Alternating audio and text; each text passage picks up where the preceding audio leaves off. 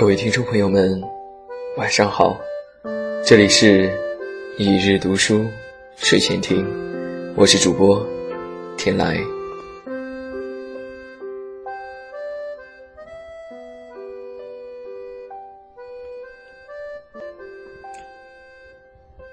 走过岁月偌大的河流，目睹过盛世孤独的烟火。我流浪在山南海北的人群里，日复一日。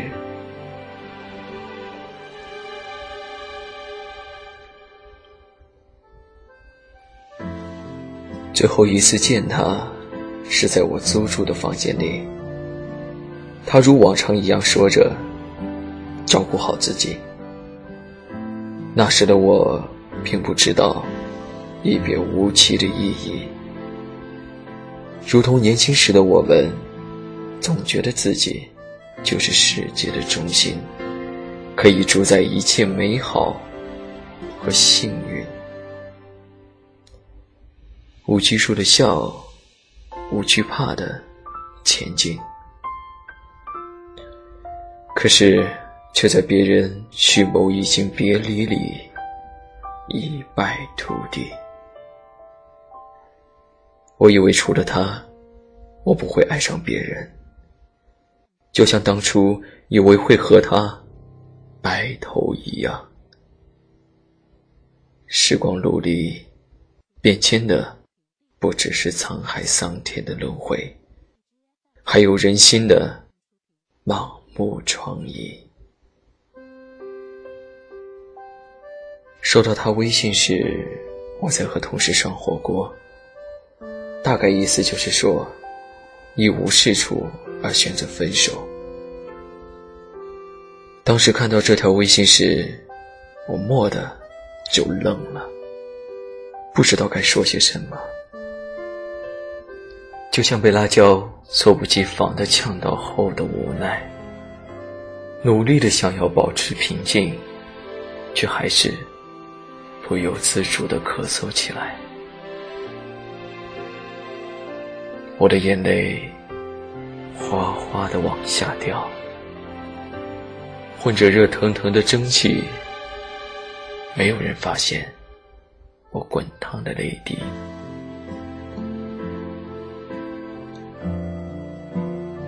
认识他的时候，我还是酒店餐厅的服务员，剪着齐刘海，穿着工作服。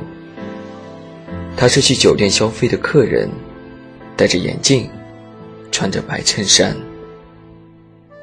那天，他和他的朋友们在包厢吃饭，作为服务员的我在一旁站着。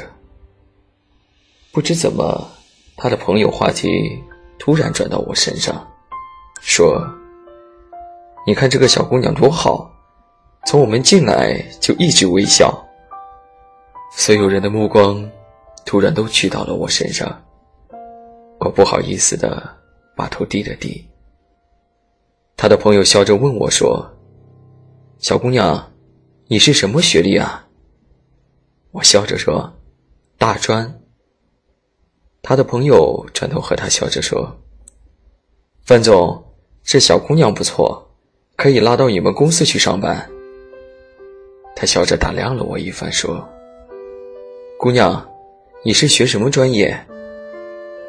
我依旧笑着回答说：“我学英语的。”他点了点头，指着他对面的人说：“那你加一下他的微信吧。”我当时心里是拒绝的，因为看多了这样的客人。不外乎风花雪月和逢场作戏，所以我厌恶，便随口说了个推脱的理由，意思就是加了他的微信，想你的时候会通过他找到你吗？说完这句话，他们都在哈哈大笑。我时至今日都不明白他们为何笑。吃完饭走的时候，我把他们送到楼下。电梯里，他突然问我：“你的手机号码是多少？”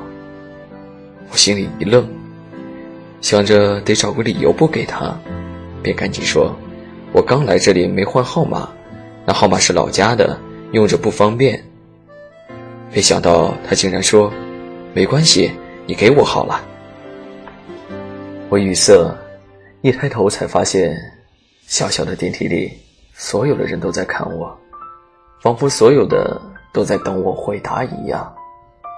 我支支吾吾的把号码告诉了他。《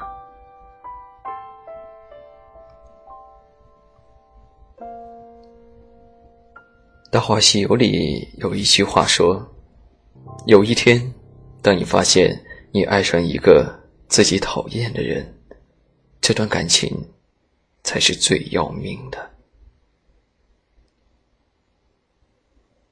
他的短信我几乎不看，也不回。从厌恶到心存爱意，转折点是我十八岁生日的时候，花店送来一束花。再三询问花店的人才知道，大约是他送的。那是我第一次收到玫瑰花。大约每个女孩子都有这样的第一次。那束花就像是施了魔法一样，看着它，我觉得我好像拥有了全世界。我开始回他的短信，赴他的约，想念和铭记他的一切。我毫无保留的爱他，愿意为了他付出一切。可是，后来我才明白，真正爱你的人，哪里舍得让你付出一切？这一世，我们都会遇见很多人，却以为自己会很爱一个人。相比那些未曾得到就已失去的，我着实算得上幸运。也是在后来，我明白，曾义无反顾爱着的人，会在光阴的掌纹里变得模糊起来，留下的只有时过境迁的唏嘘和恍然彻悟的感叹。离开的终究都远去了，舍得的，亦或舍不得的，也都只不过是欲望作祟的杂念。诸法从缘起，幻从因缘灭。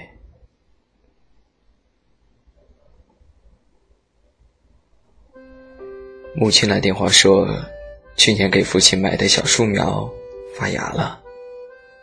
父亲在去年就把它们种在了门前。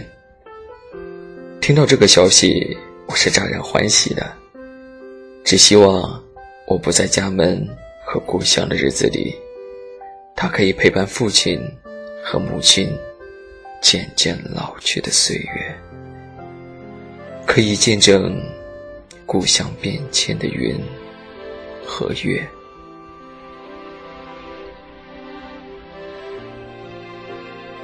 走过岁月偌大的河流，目睹过盛世孤独的烟火。我流浪在山南海北的人群里，日复一日。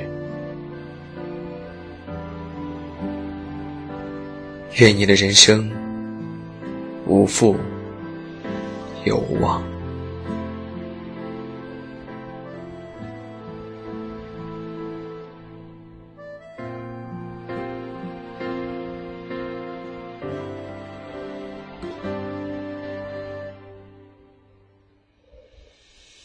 感谢您的收听，我是主播天来，每晚十点十分与你不见不散，晚安，好梦。